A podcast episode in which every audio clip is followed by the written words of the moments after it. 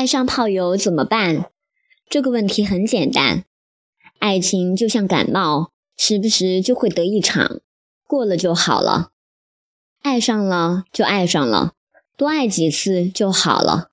只要你会控制自己的感情，爱情就会给你带来享受，而不是麻烦。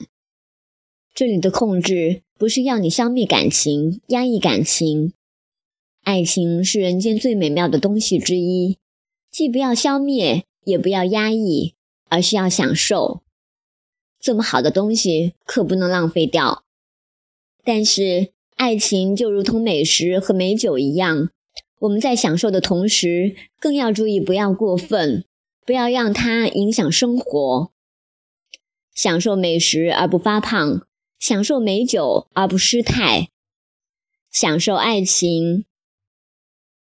而不让它影响你的正常生活，这都是需要修炼的技巧。但是你不可能不吃美食，只靠看菜谱做一名美食家；你也不可能不饮酒而做一名品酒家。同样道理，你不可能不恋爱而做一个能够控制自己爱情的高手。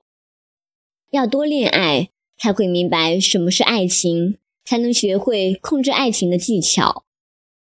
所以，爱上炮友怎么办？爱上了就爱上了，多爱几次就好了。婚姻是爱情的坟墓，是的，但婚姻仅仅是一次爱情的坟墓而已。别让它变成你所有爱情的坟墓。